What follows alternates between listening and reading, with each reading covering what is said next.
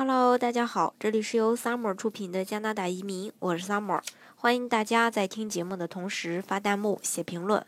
想了解更多移民资讯，请添加微信幺八五幺九六六零零五幺，或关注微信公众号“老移民 Summer”，关注国内外最专业的移民交流平台，一起交流移民路上遇到的各种疑难问题，让移民无后顾之忧。其实移民加拿大呢，有喜也有悲，有欢笑呢，也有惆怅。有很多成功的移民故事，也有很多心酸的移民经历。我们往往见到心酸故事，无外乎是这样的：踌躇满志的移民，结果水土不服，早早的就半途而废。这样的例子有很多。移民生活往往不是你想的那么轻松，但是另一种例子也很多。移民后拥有一切的金钱、事业、爱情、子孙。但是同样也陷入迷茫，甚至陷入抑郁，这是为什么呢？究竟是哪些原因造成了移民加拿大志得意满后仍然是迷茫，仍然空虚呢？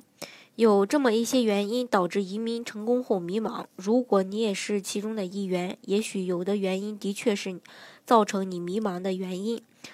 第一个就是过早的实现终极居住目标。那在中国打拼时，不少人的终极生活目标就是住上大房子，甚至是住上一线城市的别墅。那这个梦想非常难实现，但也驱动着人们不懈的努力。即便是成功的人，在一线城市也不会轻易实现居住目标，经常是奋斗到两鬓斑白才真正的达成梦想。但是在加拿大，终极居住目标似乎不难实现，有很多现实的例子。北京、上海的移民卖掉一套位置较好的老公寓，就能轻松地置换加拿大很多地方的大别墅，甚至是庄园级的豪宅。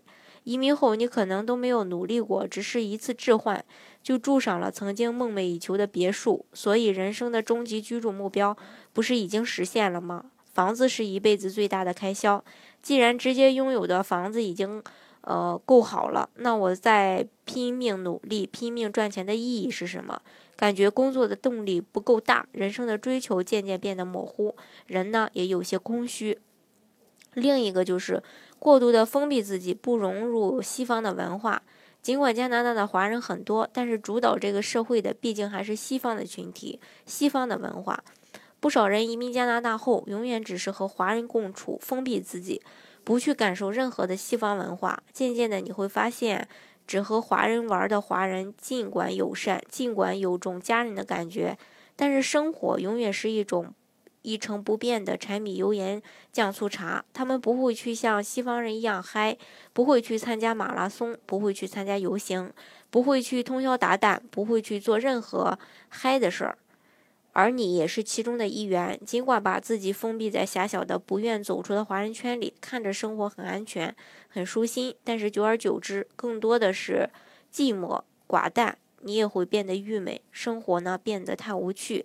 也许你并不是拒绝热闹，但更多的是喜爱曾经的中式热闹，在饭店里觥筹交错，在麻将桌上一一显身手。然而加拿大并不流行这些。第三一个就是理财意识过强，限制自己的人生宽度。有不呃有这个不在少数的有钱的移民生活过得很单调，这是因为什么呢？因为他们太过注重理财意识，或者说太过注重理性的使用钱财。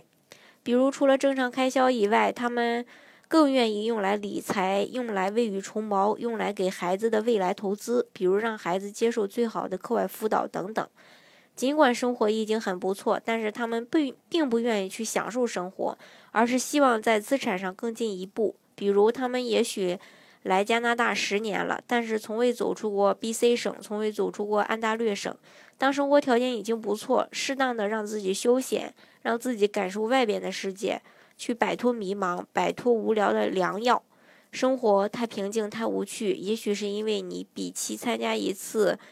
呃，狗拉雪橇，追逐一次极光，乘坐直升机俯瞰大瀑布，在梦莲湖泛舟，更愿意去无尽的理财、存银行、投资，账本上的数字确实越来越大。但是在加拿大这个广袤无垠的土地上，你的人生宽度却变得越来越窄。加拿大人推崇的生活是向往自由，是走出去看世界。只有接受这样的生活，在成功之后，才会不觉得生活乏味。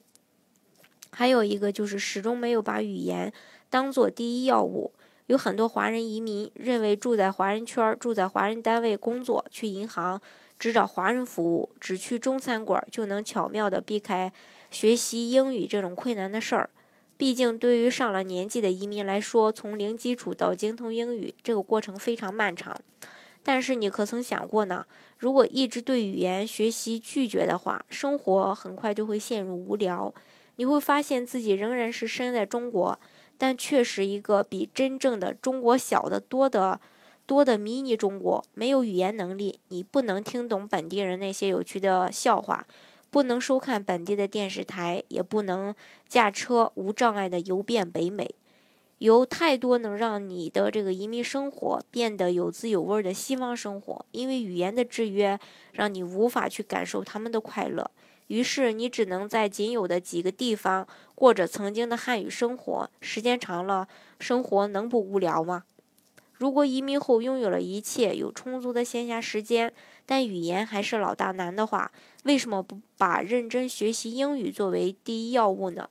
花上几年的功夫，将会让一辈子的移民生活不再无聊，因为你拥有了对抗无聊、对抗狭小生活圈的最大武器。其实看起来这些话语描述的比较简单，但是现实生活呢，往往就是非常的残酷。如果是说你真的移民到加拿大，不去突破自我，不去冲出所谓的华人圈，也许你未来的生活并不是特别好过。所以大家在移民之前，一定要把这些事给考虑清楚了，呃，认真的考虑一下未来以后是不是也要这样。好，今天的节目呢，就给大家分享到这里。如果大家想具体的了解加拿大的移民政策的话呢，欢迎大家添加我的微信幺八五幺九六六零零五幺，或是关注微信公众号“老移民 summer”，关注国内外最专业的移民交流平台，一起交流移民路上遇到的各种疑难问题，让移民无后顾之忧。